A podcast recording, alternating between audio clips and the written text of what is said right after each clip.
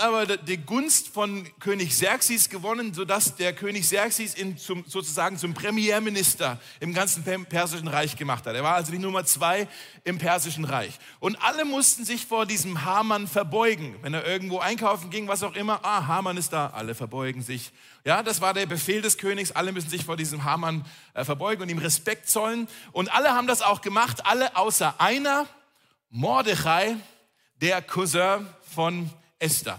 Und als der ähm, Haman das irgendwann mitbekommen hat, dass Mordechai sich nicht verbeugt, war er so wütend, hat so einfach so angegriffen in seinem Stolz, dass er entschieden hat, dieser Mordechai verdient es nicht weiterzuleben. Und nicht nur er, sondern ich möchte eigentlich alle aus seinem Volk, denn er hat mitbekommen, dass er Jude war, alle aus seinem Volk äh, werde ich alle umbringen lassen, weil er sich nicht vor mir verbeugt. Ähm, diese ganze, wir lesen ja die Geschichte relativ zügig so durch und man denkt, dass es alles so innerhalb von einer Woche passiert. Ähm, dieses, dieses Ganze, also Haman ist im siebten Jahr von äh, König Xerxes Herrschaft an die Macht gekommen. Aber er hat diesen Wunsch, diesen, diesen Plan, alle Juden umbringen zu lassen, erst im zwölften Jahr von, Xerx, äh, von seiner Herrschaft dem Xerxes präsentiert. Das heißt für mich, Haman war fünf Jahre lang am Grollen.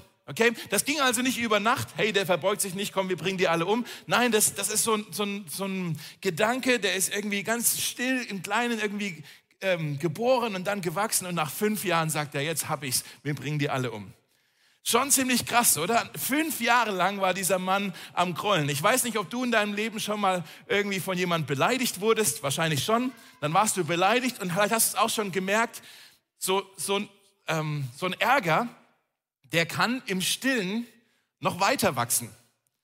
Kennst du das? Dass irgendwie jemand sagt dir was äh, tagsüber im Büro oder so und dann, okay, ja, nicht so wild und dann abends beim Einschlafen, dann denkst du über dieses eine Kommentar nach und am nächsten Morgen wachst du auf und denkst, ah, ah jetzt habe ich schlecht geschlafen wegen diesem einen Kommentar von gestern und irgendwie und dann trägt man das so in sich rum.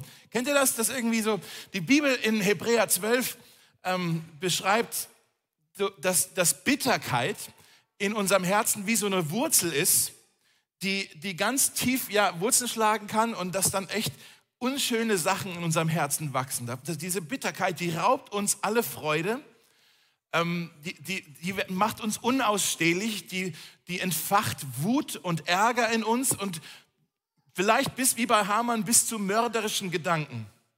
Und ich weiß nicht, wie es dir geht. Vielleicht hast du äh, einfach auch bei dir in deinem Leben irgendeinen Schmerz, irgendeine Wut, die du in dir trägst. Äh, vielleicht hat dich jemand gekremmt. Vielleicht lebst du seit Jahren mit irgendeiner Verletzung aus deiner Kindheit vielleicht. Oder du träumst vielleicht heimlich von dem Tag und du planst schon, wie du es irgendwann mal diesem Typ oder der Frau oder wem auch immer mal heimzahlen kannst. Und ich möchte dich einfach warnen, lass, lass deine Wut, lass deine Bitterkeit nicht in einer Katastrophe enden, wie bei Hamann. In jedem von uns schlummert ein Hamann. So ehrlich müssen wir sein, ja, äh, dass da so Bitterkeit und Wut in uns ist. Und die, äh, das Gegenmittel ist die Vergebung. Wir müssen es lernen zu vergeben. Vielleicht willst du dir Folgendes mal aufschreiben auf deinen Zettel. Vergebung entwurzelt Bitterkeit. Vergebung entwurzelt die Bitterkeit in deinem Herzen. Wenn du es, ja, also man, manche sagen ja so, äh, Zeit heilt alle Wunden. Das stimmt nicht. Ja, wenn, wenn die Zeit alle Wunden heilen würde, dann bräuchten wir keine Ärzte, sondern nur Wartezimmer. Ja, da setzen wir uns dann hin, bis die Wunde verheilt ist, wir brauchen gar nicht zum Arzt gehen, wir warten einfach nur. Stimmt ja nicht, ja? Also, wenn die Bitterkeit in deinem Leben unbehandelt bleibt, dann ist es krass, was sie, zu was sie dich treiben kann. Und Hamann ist so ein krasses Beispiel dafür. Nach fünf Jahren geht er dann also hin zu Xerxes und er sagt, wir müssen ein Gesetz erlassen, dass alle Juden an einem bestimmten Tag einfach umgebracht werden können. Und Xerxes, ohne groß drüber nachzudenken, unterschreibt dieses Gesetz, ohne zu wissen, dass seine Frau, die Esther, eigentlich Jüdin ist und er gerade hier ihr Todesurteil unterschrieben hat. So krass war das. Und dann der Mordechai, der hört dann davon und er geht zu Esther und sagt, Esther, vielleicht bist du genau für diesen Augenblick Königin geworden. Wenn uns irgendjemand jetzt noch retten kann, dann bist du das, denn du hast das Ohr des Königs und du musst jetzt hingehen, du musst deinen Einfluss jetzt nutzen, du musst jetzt hier aufstehen und, und äh, deine Identität offenbaren und, und dich für uns einsetzen. Und dann sehen wir, dass Esther also zu so einer Influencerin wird, im wahrsten Sinne des Wortes, dass sie Einfluss nimmt. Sie wird mutig, sie wird plötzlich unglaublich geschickt, stark, entschlossen, schlau. Und sie sagt sich, ich bin nicht so weit gekommen, um nur so weit zu kommen. Wenn irgendjemand das jetzt hier abwenden kann, dann ich. Und dann steht sie auf und wird zu einer Influ Influencerin. Übrigens ein gutes Leiterschaftsprinzip, was wir hier sehen. Leitern geht es darum, aufmerksam zu sein, anstatt Aufmerksamkeit zu bekommen. Nochmal, Leitern geht es darum, aufmerksam zu sein, anstatt Aufmerksamkeit zu bekommen. Ja, also ihr, ihr, ihr, ihr Wunsch, jetzt eine Influencer zu rein, zu, äh, Influencerin zu sein, war nicht, oh, jetzt ist mein Augenblick, dass ich plötzlich hier mit meinem Instagram-Selfie im Rampenlicht stehen kann und so Hashtag Influence, Hashtag Xerxes, ja, was auch immer. Nein, darum ging es überhaupt nicht, sondern sie hat gemerkt, wenn nicht ich, wer sonst? Haben wir drüber gesprochen. Wenn nicht jetzt, wann dann? Ja? Und sie, sie hat die Gelegenheit beim Schopfgekraft äh, gepackt und gesagt, ey, ich, wenn das einer abwenden kann, dann ich. So, wie hat sie das gemacht? Ich glaube, sie hat drei Dinge gemacht, von diesen super schlicht, aber die können wir uns mal zu Herzen nehmen, wenn ihr euch das aufschreiben wollt. Das erste ist, sie baute eine Beziehungsbrücke. Sie baute eine Beziehungsbrücke auf zu Xerxes. Das können wir nachlesen in Kapitel 5. Lesen wir heute mal nicht, ich erzähle es euch einfach. Da geht dann die Esther zu Xerxes hin und sagt, ich möchte gerne heute Abend mit dir und mit Haman zusammen Abendessen. Hört sich erstmal ganz nett an, ne? aber in der Antike war es so, jemanden einzuladen zum Essen, vor allem ein selbst vorbereitetes Essen, nicht irgendwie Lieferando was bestellt, sondern selbst vorbereitet, ja, das war ein, ein Zeichen dafür, das war bedeutend, dass jemand sagt, ich will eine Beziehung mit dir haben. Ich wünsche eine Freundschaft zwischen uns, eine freundschaftliche Vertrauensbeziehung. Ja, ähm, letzte Woche waren Jenny und ich in Portugal und äh, da ist das nämlich auch so wie im Persischen Reich. Da mussten wir so viel essen, also ich beschwere mich ja nicht, aber ich, wir mussten so viel essen, um diese Freundschaft mit dieser Gemeinde dort zu besiegeln. Ich habe das gerne mitgespielt, dieses Spiel. Aber da war das auch so, hey, die Freundschaft, die bauen wir beim, beim Tisch, beim, beim, beim Essen auf. Ja? Ähm, und, und so war das hier auch. Die Esther, die ist hier sehr clever, weil wir wissen auch aus Kapitel 4, da hat sie selber schon gesagt, Mensch, der Xerxes, der hat schon seit einem Monat, seit 30 Tagen eigentlich nicht mehr wirklich mit mir gesprochen. Ja, und sie konnte jetzt nicht einfach hier mit der Tür ins Haus fallen und so, hey Xerxes, ich bin übrigens Jüdin und ich werde bald sterben. Sie musste erstmal hier eine Beziehungsbasis wieder aufbauen. Und sie ergreift hier die Initiative und sagt, Xerxes, ich möchte unsere Beziehung wieder neu entfachen. Ich möchte unsere Liebe füreinander, unsere Wertschätzung füreinander, unseren Respekt füreinander wieder neu aufleben lassen. Man kann aus der Ferne niemanden beeinflussen. Man kann aus der Ferne niemanden anleiten. Geht nicht. Ja, das geht nur, also die Nähe zu anderen Menschen ist das A und O. Das ist in der Politik so, das ist bei dir in der Agentur so, an der Universität, äh, bei dir in der Nachbarschaft vielleicht. Das ist in der Gemeinde so, das ist in der Kleingruppe so, das ist in der Ehe so, das ist in der Erziehung der Kinder so. Aus der Ferne hast du keinen Einfluss. Du musst eine Beziehung haben, du musst eine Beziehung aufbauen. Und das macht sie hier mit Xerxes. Und dann sitzen die dann beim Abendessen und Xerxes merkt, irgendwas hat sie doch auf dem Herzen. Wir sitzen doch nicht einfach nur so hier rum. Und er sagt, hey, irgendwas treibt dich doch um. Was ist dein Wunsch? Was, was, was liegt dir auf dem Herzen? Ähm, was, was treibt dich um? Und dann Esther, sie sagt dann, ah, gut, dass du fragst. Und dann will sie schon Luft holen und will eigentlich sagen, wer sie ist und was jetzt hier passieren würde, dieser ganze Befehl, dass das der Untergang für sie und ihr ganzes Volk wäre. Und dann holt sie Luft und aus irgendeinem Grund zögert sie noch. Und dann sagt sie, können wir morgen Abend nochmal zusammen Abendessen. Du, Hamann und ich. Irgendwas hat sie abgehalten, in diesem Moment schon zu sagen, was ihr eigentlich auf dem Herzen liegt. Sie sagt, okay, ist es noch nicht der richtige Moment. Was macht sie hier? Das zweite ist, sie wartet den richtigen Moment ab. Sie wartete den richtigen Moment ab. Und das müssen wir lernen. Timing is everything. ja? Vielleicht habt ihr das auch schon gemerkt, auf die harte Tour auch, so mit Gott das ist manchmal frustrierend, aber manchmal zögert Gott, manchmal wartet Gott, bevor er handelt. Habt ihr das schon mal gemerkt? Wer von euch musste schon mal auf Gott warten? Oh, ist das nicht nervig? Gottes Wartezimmer? Ist, ist nicht so leicht, ja? Manchmal zögert Gott, manchmal wartet Gott, bevor er handelt. Und dann denken wir so schnell, oh, wenn Gott jetzt hier gerade wartet, das heißt, er hat mich jetzt vergessen. Er lässt mich warten, der hat mich bestimmt vergessen. Oder Gott kann nicht mehr. Ich bin zu anstrengend für ihn. Er ist völlig außer Puste. Ja? Der kommt nicht mit mit meinen den Problemen in meinem Leben. Der, der hat jetzt kein, kein, ja, keine Ausdauer mehr. Ich, der lässt mich jetzt hier hängen. Aber Vielleicht möchte ich euch das auch aufschreiben. Abwarten heißt nicht abwenden. Abwarten heißt nicht abwenden, ja? Und Gott ist auch nicht außer Puste, vielleicht holt er auch gerade nur Luft, vielleicht macht er sich gerade nur warm, um in deinem Leben zu handeln. Wenn Gott wartet, dann ist es kein, ähm, dann ist es kein Ausrufezeichen, es ist ein Komma. Wenn Gott wartet, ist es kein Ausrufezeichen, es ist ein Komma. Er holt gerade erst Luft. Eine Verzögerung, könnt ihr euch auch aufschreiben, eine Verzögerung ist keine Verweigerung. Eine Verzögerung ist keine Verweigerung. Wenn du gerade irgendwie in deinem Moment, in, in, deinem Leben irgendwie auf etwas wartest, auf eine Gebetserhörung, auf ein Versprechen, das sich erfüllen sollte, auf, auf was auch immer, eine Verzögerung ist keine Verweigerung. Manchmal sagt Gott nicht Nein, er sagt einfach nur noch nicht. Wir sind noch nicht so weit. Du bist noch nicht so weit. Wenn ich jetzt dein Gebet erhören würde, das würde dich überfordern. Du bist noch nicht so weit. Ja, noch nicht.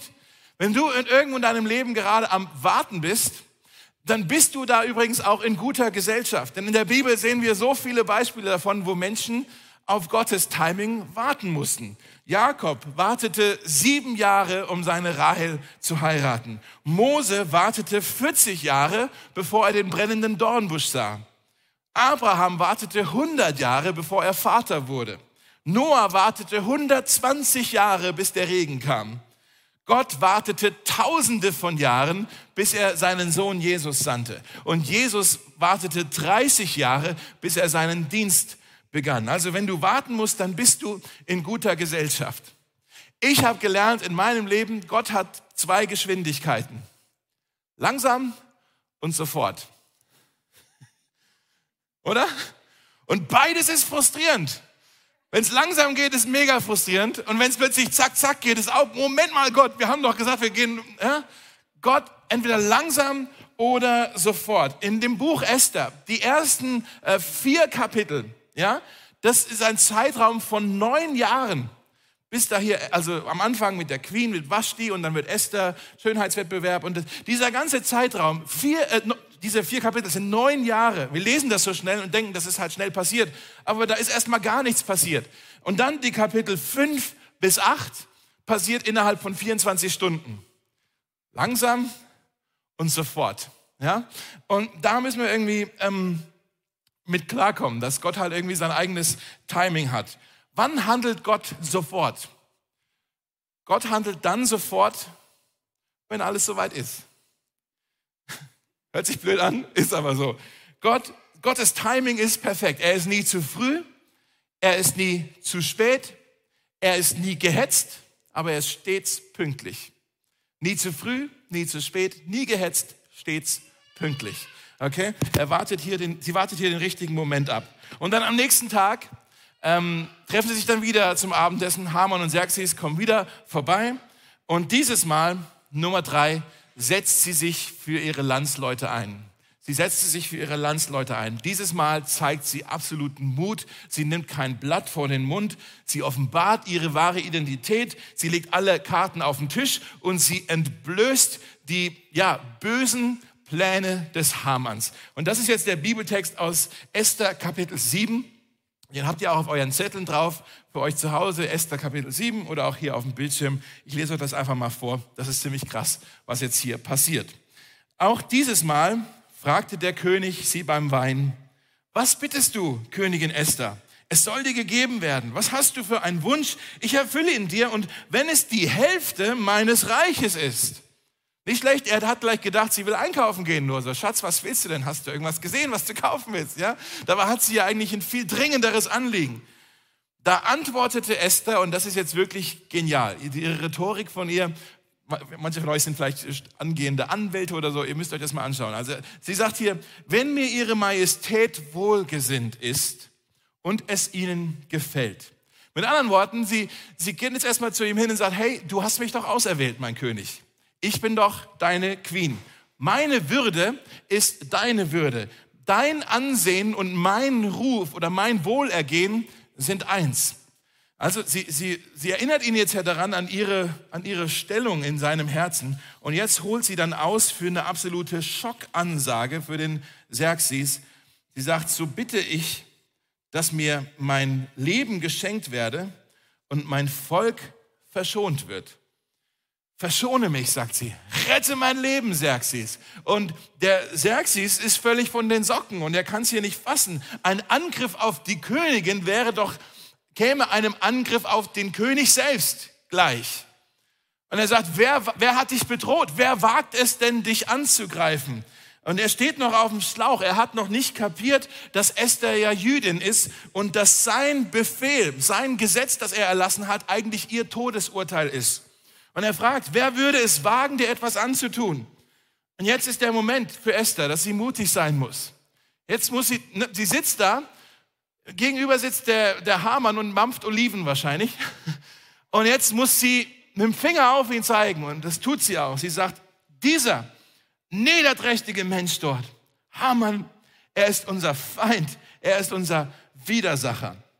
Und dann steht da, Hamann zuckte zusammen und wurde vor den Augen des Königs und der Königin kreidebleich. Der König aber sprang zornig von der Festtafel auf und lief in den Palastgarten hinaus. Warum? Er musste jetzt erstmal nachdenken. Er hatte dem Hamann blind vertraut und jetzt merkte er, dass er damit eigentlich sehr schlampig vorgegangen war. Er hat nicht genau geprüft, was Hamann eigentlich hier von ihm wollte und was für ein Gesetz hier er unterschrieben hat. Und plötzlich realisiert er die Konsequenzen dieser Unterschrift. Und er merkt, Mensch, ich werde hier meine Königin verlieren. Und nicht nur das, wenn ich meine Königin verliere, werde ich meinen Ruf verlieren, ich werde mein Ansehen verlieren, ich werde meinen Respekt verlieren. Die Menschen werden mich doch nicht mehr ernst nehmen, wenn ich ein Gesetz unterschreibe, das den, der Tod meiner eigenen geliebten Ehefrau bedeuten würde. Mensch, wie peinlich ist das denn? Und er stinksauer, nicht so sehr auf sich selbst, sondern auf Hamann, weil er merkt, der Hamann, der hat mich getäuscht. Der Hamann hat ein Spiel mit mir gespielt und ich habe es nicht gesehen. Und dann steht da auch Hamann und Esther, sie blieben alleine zurück. Und das war in der damaligen Kultur ein absolutes Unding, dass irgendein Mann alleine mit der Königin irgendwo alleine war. Das ging überhaupt nicht, ja? Selbst wenn Xerxes anwesend gewesen wäre, müsste Hamann oder sonst irgendein Mann sieben Schritte Abstand Social Distancing, ja, sieben Schritte Abstand halten zu Esther. Also er dürfte gar nicht, überhaupt nicht nahe kommen. Und jetzt blieb er hier alleine mit ihr zurück und ihm packt die Angst und er bettelt um sein Leben. Und dann steht da in Vers 7, Haman blieb zurück, um Königin Esther um sein Leben anzuflehen. Denn er hatte erkannt, dass der König seinen Untergang beschlossen hatte. Gerade in dem Augenblick, in dem der König aus dem Palastgarten in den Festsaal zurückkam, Schaut mal hier, warf er sich auf die Bank, jetzt tickt er völlig aus, warf er sich auf die Bank, auf der Königin Esther lag. Also die lagen immer beim Essen. Weiß nicht, warum er das aufgegeben hat, finde ich eine tolle Idee. Also die lag da, hat gegessen und er schmeißt sich zu ihr auf, ihre, auf ihr Sofa und sagt, hey, hab Erbarmen. Und genau in dem Moment, was für ein blödes Timing auch noch, kommt der Xerxes wieder rein und er sagt, jetzt will er auch noch die Königin in meinem eigenen Palast und vor meinen Augen vergewaltigen. Brüllte der König.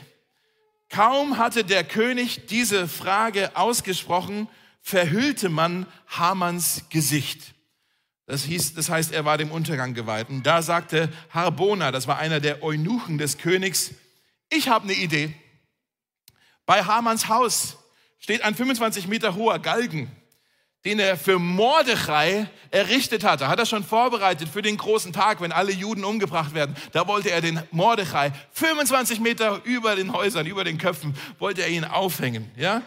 Ähm, Mordechai, obwohl dieser dem König ja Gutes getan hat. Und Xerxes sagt, gute Idee, bin ich dabei. Hängt Haman daran auf. Also der Hamann hat buchstäblich sein eigenes Grab hier geschaufelt, seinen eigenen Galgen aufgestellt. Und da hängten sie Hamann an den Galgen, den er für Mordechai hatte aufrichten lassen. Und der Zorn des Königs war beschwichtigt. Das ist schon eine krasse Story. Die Esther hat jetzt hier erfolgreich ihren Einfluss genutzt, um den Hamann von seinem Thron zu stoßen und buchstäblich an den Galgen hängen zu lassen. Der Xerxes hatte natürlich nach wie vor ein Problem, denn dieses Gesetz, was er erlassen hatte, dass alle Juden an diesem bestimmten Tag umgebracht äh, werden sollten, dass dieses Gesetz ging ja schon raus und im Persischen Reich war es so, dass Gesetze unwiderruflich waren. Okay, er konnte das nicht einfach wieder zurücknehmen. Und deshalb hat er ein neues Gesetz dann erlassen und hat gesagt, alle Juden im ganzen Persischen Reich dürfen sich ordentlich bewaffnen und dürfen sich an dem Tag dann verteidigen, nicht nur gegen die Angreifer, sondern auch gegen die Familien der Angreifer. Und das wiederum hielt dann die meisten Perser davon ab, an diesem Tag überhaupt Juden anzugreifen, denn sie haben gewusst, okay, wenn du mich jetzt erschlägst und danach noch meine Kinder, äh, lieber nicht. Ja? Deshalb haben, die meisten hat es abgehalten. Es gab trotzdem ein paar, die haben es versucht und die wurden blutig niedergeschlagen. Das Season-Finale von dem Buch Esther ist also sehr blutig. Es ist sehr ähm, ja, brutal. Es ist ein Blutbad. Und dann gibt's das, da steht da noch die zehn Söhne von Haman. Die waren zum Beispiel dabei, die wollten trotzdem noch Juden umbringen an dem Tag. Die wurden alle auch äh, niedergeschlagen und die wurden mit an diesen 25 Meter hohen Galgen aufgehängt mit ihrem Vater, der da schon hing. Also ziemlich krass. Übrigens, bis heute feiern die Juden in dieser Welt jeden Frühling ein Fest, das sogenannte Purim-Fest. Vielleicht habt ihr das schon gehört. Das Purim-Fest ist das Fest, da, da, feiert man den Sieg der Juden über den Haman. Okay, das ist diese Geschichte, ähm, die wir hier gelesen haben. Jetzt erinnert ihr euch vielleicht an den ersten Sonntag in dieser Reihe. Und da habe ich euch schon gesagt, was ganz, eine Sache, die ganz besonders ist an dem Buch Esther, ist, dass Gott in diesem Buch mit keinem einzigen Wort erwähnt wird. Gott kommt, kommt scheinbar nicht vor. Er ist ähm, scheinbar überhaupt nicht anwesend. Aber ich hoffe, was wir mittlerweile sehen können, ist, dass die Fingerabdrücke von Gott wirklich in dieser ganzen Geschichte überall zu sehen sind. Dass wir sehen können, wie Gott hinter den Kulissen hier die Fäden gezogen hat. Also die, wie Esther überhaupt Königin geworden ist. Das ist doch schon mal krass, oder? Oder dass der, der, der Mordechai die Attentatspläne überhört hat für den Xerxes. Dass Xerxes nachts nicht schlafen konnte und dann in seiner Bibliothek gelesen hat. Dass ähm, der Haman Mordechai auf seinem Pferd ehren musste. Oder auch, dass Haman überhaupt diesen Galgen aufgebaut hat, an dem er am Schluss dann selber hängen musste. Das ist irgendwie so, so viel Krasses in der Geschichte, wo man denkt, ist das jetzt alles Zufall? Oder ist das dann doch Fügung? Göttliche Fügung. Da haben wir an dem ersten Sonntag kurz drüber gesprochen, dass göttliche Fügung oder göttliche Vorsehung. Das ist die Definition davon, ist auch hier auf dem Bildschirm. Gott sieht nach dem Rechten noch bevor es geschieht. Das ist göttliche Fügung. Gott sieht nach dem Rechten noch bevor es geschieht. Das Buch Esther ist so ein schönes Beispiel davon, wie Gott im Hintergrund wirkt und das bewirkt, was im Vordergrund passiert. Wie er hinter den Kulissen die Fäden zieht. Ja? Das Buch Esther zeigt uns, wie wir Gottes Fügung in unserem Leben erkennen können. Dass Gott, selbst wenn wir ihn mal nicht so spüren oder nicht so wahrnehmen oder wenn er scheinbar schweigt, ist er dennoch nicht abwesend in unserem Leben. Gott ist nie untätig in deinem Leben. Weißt du das? Gott ist nie untätig in deinem Leben. Er ist beteiligt, er ist aufmerksam, er ist involviert, er lenkt die Dinge dir zum Wohl. Das können wir lernen aus dem Buch Esther. Ich möchte es mal so erklären. Als meine Kinder noch kleiner waren, haben wir sehr gerne immer so Puzzle gemacht. Als sie noch klein waren, da konnte ich das auch noch. da waren es nämlich nur so sechs, acht Teile. Und so, okay, das kriege ich hin. Ja? Das äh, mit großen, so große Autos und so, okay, schaffe ich. Äh, später wurden die ein bisschen größer und dann waren die Puzzle für sie langweilig und wollten dann andere Puzzle machen, aber ich war relativ schnell damit dann überfordert. Ähm, also komplexere Puzzle zu machen. Die Jenny ist da besser drin, die schafft, also wenn sie mal Zeit hat im Urlaub oder so, die schafft auch mal so ein Puzzle mit mehreren hundert Teilen. Also ich habe, glaube ich, 48. So, da ist dann so dieses, ne, so zweite Klasse. Da, das schaffe ich noch. Dann irgendwie habe ich dann nicht den Nerv dafür oder die Geduld, da jetzt ein Puzzle. Das ist irgendwie, ja, ja, gut. Es gibt ja Leute, vielleicht sind manche von euch hier, die schaffen ein Puzzle mit tausenden Teilen. Schafft das jemand? Irgendjemand? Boah, krass, so echt? Alter. Tausende von Teilen. Vielleicht bist du jetzt so eher so wie ich, sondern das ist nichts für mich. Ich weiß, es gibt Leute, die machen Puzzle mit so 50.000 Teile. Irgendjemand hat das schon mal gemacht? Nee? Okay, gut. 50.000 Teile würden die meisten von uns sagen, okay, das ist echt nur was für Genies, das dauert ja Jahre, da halte ich mich zurück. Was ist, wenn es ein Puzzle gäbe mit 7,9 Milliarden Teilen? 7,9 Milliarden. Da würden wir doch alle sagen, okay, bin ich völlig überfordert. Ich wüsste nicht mal, wo ich anfangen soll.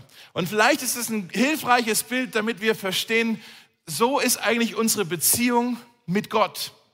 Dass wir in unserem beschränkten Hirn diesen unfassbaren, unendlichen, uneingeschränkten Gott überhaupt nicht verstehen können, begreifen können, fassen können. Denn so viel komplexer und größer und, und herrlicher und, und ähm, allmächtiger ist dieser Gott.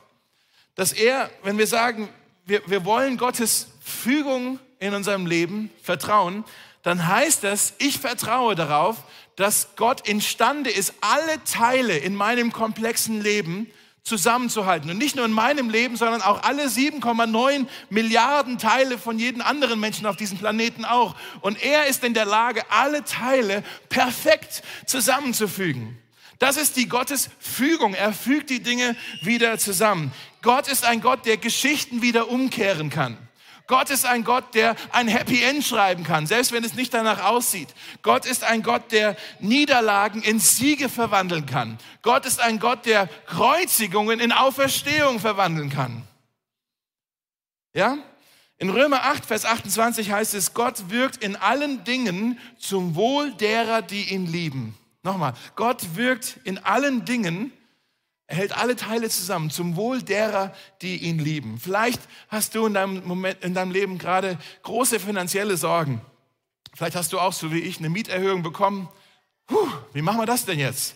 Finanzielle Sorgen. Und dann kannst du, so wie der Mordechai die Esther geradezu gedrängt hat, so kannst du auch beten und so sagen, Gott, bitte kümmere dich darum. Das ist hier, ich schaffe das nicht. Gott, bitte bitte halte alle Puzzleteile zusammen. Bitte, bitte füge diese Teile wieder zusammen.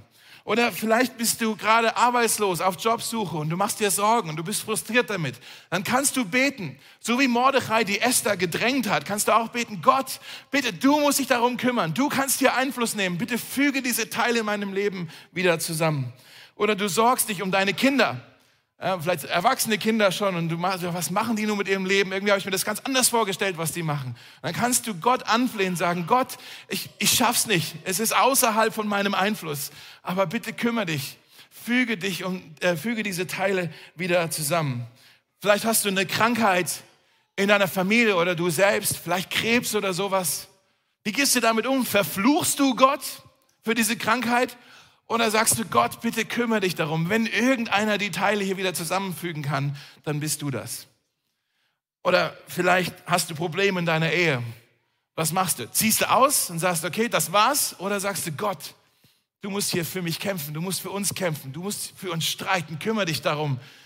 Kümmere dich darum. Du kannst dafür sorgen, dass du die Teile wieder zusammenfügst. Oder vielleicht bist du genervt mit der Gemeinde. Vielleicht bist du genervt mit deiner Kleingruppe. Sagst du, okay, dann verlasse ich die Gemeinde, verlasse ich die Kleingruppe? Oder gehst du zu Gott, so wie Mordechai zu Esther gegangen ist und sie gedrängt hat, sagst du, Gott, bitte kümmere dich doch darum. Du kannst dafür sorgen, dass diese Teile wieder zusammengefügt werden. Die Geschichte von Esther, sie lädt uns ein, Gottes Fügung, Gottes Wirken, Gottes Plan in unserem Leben äh, zu vertrauen.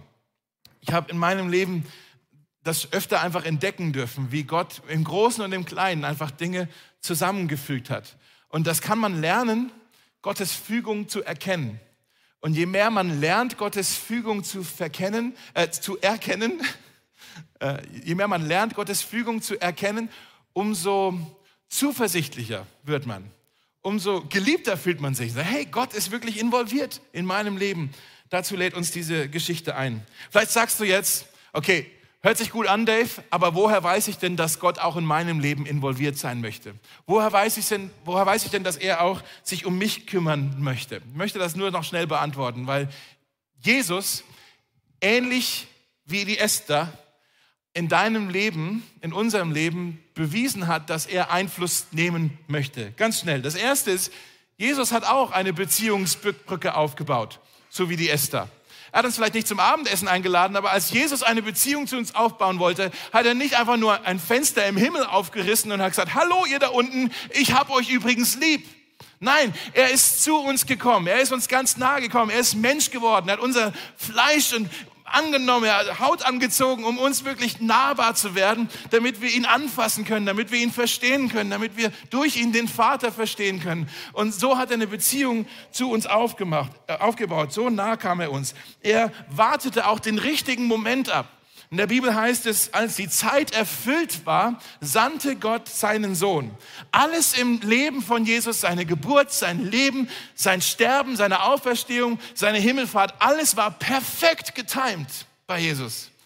Perfekt getimt. Und das Dritte, was er gemacht hat, ist, er, hoppla, er hat ähm, sich für uns eingesetzt. Als er starb, als er wieder auferstand, da hat er das für uns getan, um uns zu retten. Denn auch wir waren, so wie die Juden damals waren, geistlich gesehen, waren wir auch dem Tod geweiht. Ja, wir waren auch dem Tod geweiht. Und so wie Esther dem Hamann die Stirn geboten hat, so hat auch Jesus dem Teufel selbst ins Gesicht geschaut und hat gesagt, genug, es reicht bis hierher und nicht weiter. Du wirst deinen Sieg über die Menschen nicht bekommen. Das hier wird dein Ende sein.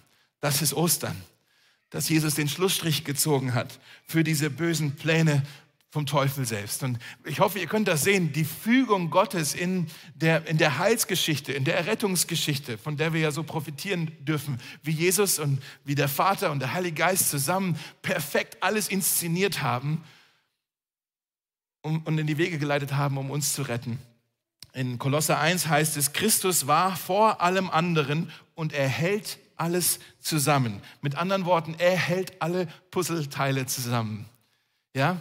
Und wir können ihm vertrauen, auch wenn wir ihn mal nicht fühlen können oder mal nicht so wahrnehmen können. Okay, wir sind fast am Ende von dieser Reihe, aber ein Vers möchte ich euch noch schnell zeigen ähm, von diesem Buch Esther. Als Xerxes diesen neuen Befehl verkündet hatte, dass die Juden sich auch verteidigen dürfen, da heißt es in Esther Kapitel 8, nächstes Kapitel, Vers 17, steht folgendes. In allen Städten und Provinzen, wo immer der Erlass des Königs verkündet wurde, freuten sich die Juden und jubelten und feierten und hielten einen Festtag. Das war dieses Purim-Fest zum ersten Mal. Und dann steht da noch, und viele Menschen im ganzen Reich wurden zu Juden. Also Leute, die eigentlich eine andere Nationalität hatten, wurden zu Juden. Was heißt das? Gott rettet uns nicht nur, um uns vor irgendwas zu bewahren, Gott rettet uns auch, damit wir andere Menschen retten können. Das war die Berufung von Esther. Er hat sie gerettet und in den Palast gestellt, damit sie zur Rettung für andere wird. Das ist auch der Auftrag von dieser Gemeinde, von Mosaik. Das ist unser Auftrag. Wir sind gerettet, damit wir helfen können, damit noch andere Menschen in Berlin gerettet werden können. Damals war es so, dass die Menschen im ganzen Persischen Reich, die haben plötzlich gesagt, hey, irgendwas ist anders bei diesen Juden. Irgendwas ist da anders. Die scheinen eine ganz besondere Kraft mit sich zu haben. Wir sind doch das mächtigste Reich der ganzen Welt. Wir sind die Perser. Wir sind stolz, Perser zu sein. Und die hier sind nur eine Minderheit. Die sind hier im Exil bei uns. Was wollen die eigentlich? Aber aus irgendeinem Grund, irgendwie ist es uns nicht möglich, sie anzugreifen. Es scheint so, als ob sie von irgendetwas beschützt werden, als ob da jemand ihnen beisteht. Sie scheinen einen Gott mit sich zu haben, der auf sie aufpasst, der sich um sie kümmert, der sich entschieden hat, auf ihrer Seite zu stehen. Und ich frage mich, ich möchte euch dazu einladen, vielleicht ist das eine Perspektive, die wir einnehmen müssen, dass wir überlegen, hey, vielleicht gehe ich gerade meine Krise in meinem Leben durch damit die Menschen um mich herum, meine Kollegen, meine Arbeitskollegen in der Uni, was auch immer, Nachbarn, Freunde, Mitbewohner, dass sie mein Leben sehen können. Und wenn dann Jesus kommt und die Puzzleteile in meinem Leben wieder zurechtsortiert und wieder zusammenfügt, dann werden sie vielleicht auch sagen, hey, was ist das für ein Gott, dem du vertraust? Wer ist dieser Jesus, dem du vertraust, dass er so für dich alles wieder zusammenfügt? Vielleicht kann er das in meinem Leben auch tun. Ich weiß nicht, was gerade bei dir irgendwie aus den Fugen geraten ist oder wo du denkst, oh, hier muss Gott echt mal wieder was zusammenfügen. Ich weiß auch nicht, wann er das tut oder wie er das tut. Das Puzzle ist zu komplex für mich, um es zu verstehen. Aber ich weiß, wir können Gottes göttlicher Fügung vertrauen. Denn Gott ist ein Gott, der aufmerksam zuschaut. Er stellt eine Beziehung zu uns her. er ist perfekt in seinem Timing, manchmal langsam, manchmal sofort. Ja? Und auch diesem Timing können wir vertrauen. Er setzt sich für uns ein und er ist ein Gott, der die Dinge für uns lenkt, uns zum Wohl. Lass uns beten. Jesus, wir danken dir so sehr für diese Geschichte von Esther. Es ist eine unglaubliche Geschichte. Es hat äh, uns Spaß gemacht und teilweise auch von den, von den äh, Stühlen umgehauen, diese Geschichte in den letzten Wochen äh, zu lesen und zu studieren. Und ähm, wir, wir wollen das äh, ja sagen, dass wir da überall irgendwie deine Fingerabdrücke in dieser Geschichte erkennen dürfen. Und äh, das macht uns Mut, dass du auch in unserem Leben, auch wenn wir dich vielleicht manchmal gar nicht so spüren oder wahrnehmen oder hören, das macht uns Mut, dass du auch im Unscheinbaren Dinge in Bewegung lenkst und dich für uns einsetzt. Danke, Jesus, dass du eine Beziehung zu uns aufgebaut hast. Danke, Jesus, dass du, dass dein Timing perfekt ist, dass du immer auf den perfekten Moment wartest und dann auch handeln kannst und möchtest.